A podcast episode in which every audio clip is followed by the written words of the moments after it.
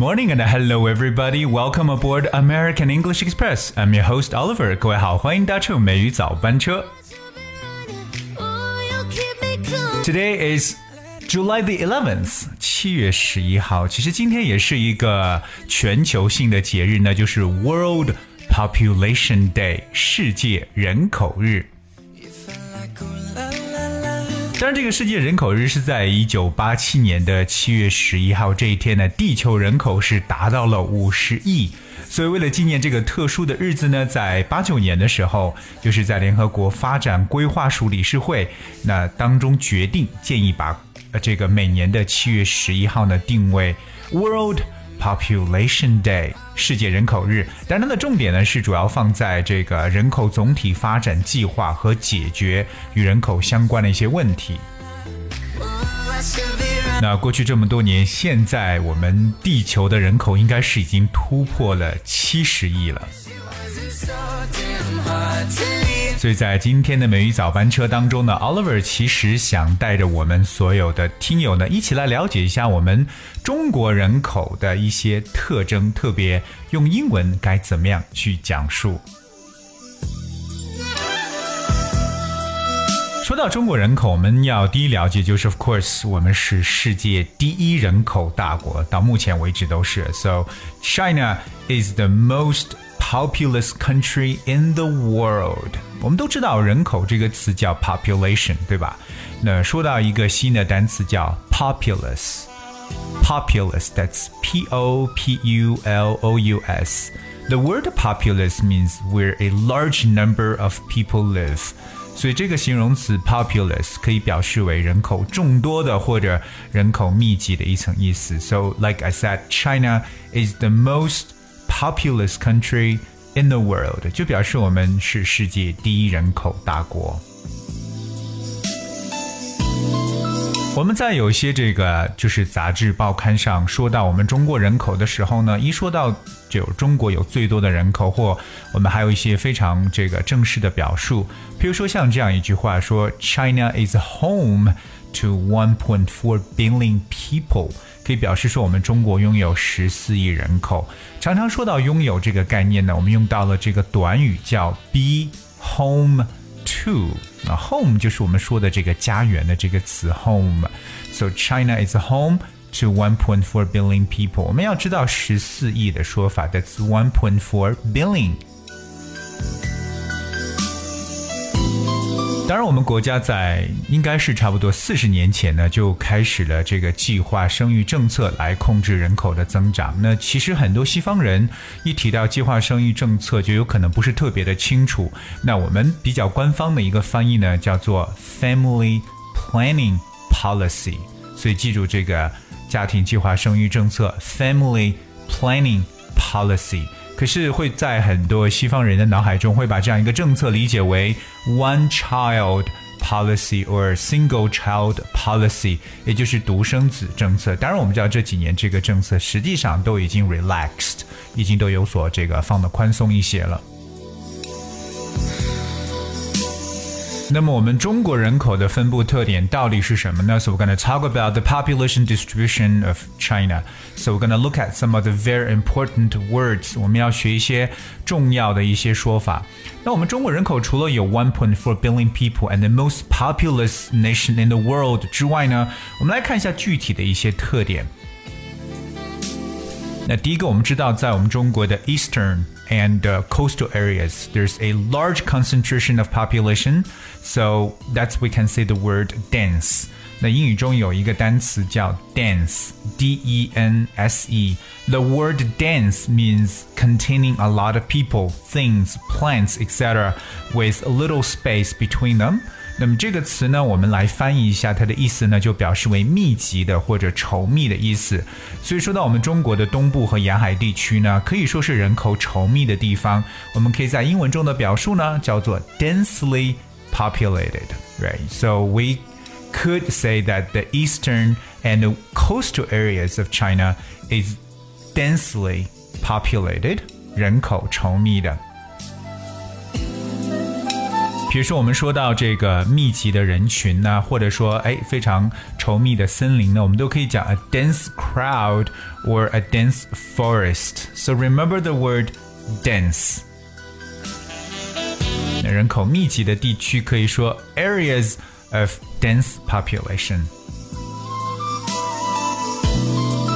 和 dense 相反的一个呢，就是说到稀少的一个单词。那说人口稀少的，我们惯用的一个词呢，叫 sparse，s p a r s e，sparse。The word sparse means only present in small amounts or numbers and often spread over a large area.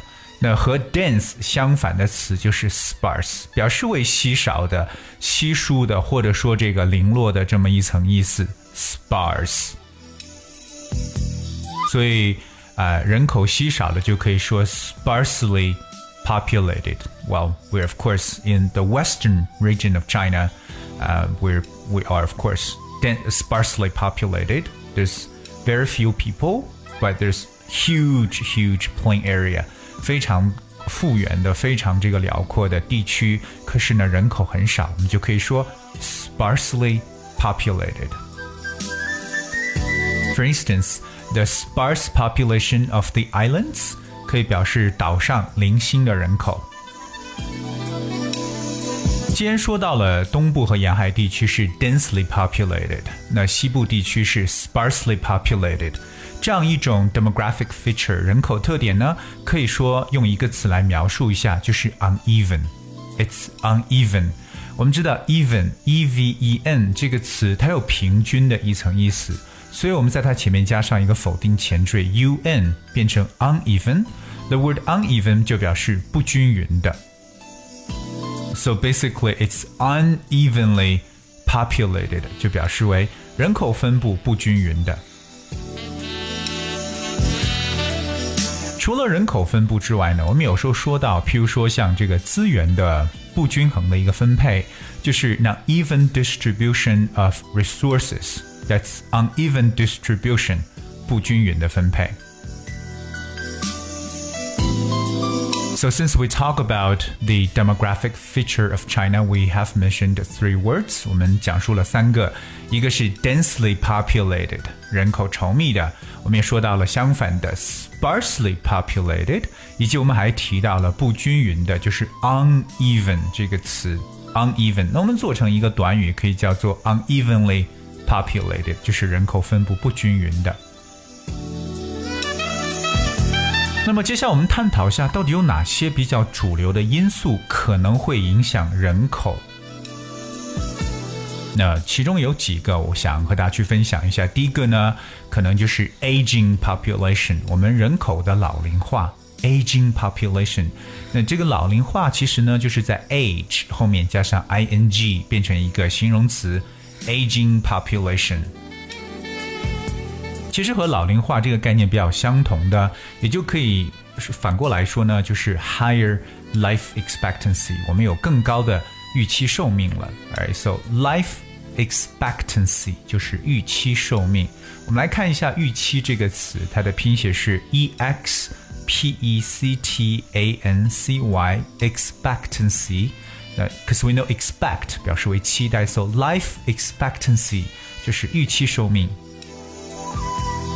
欧美这几年，人口出现了逐渐的下降的一个趋势。那其中一个原因就是 low birth rate，就是出生率比较低了。No, very, well, say fewer children were born, so that's why we have lower birth rate. 所以这些都可以是影响人口的一些主流的一些因素。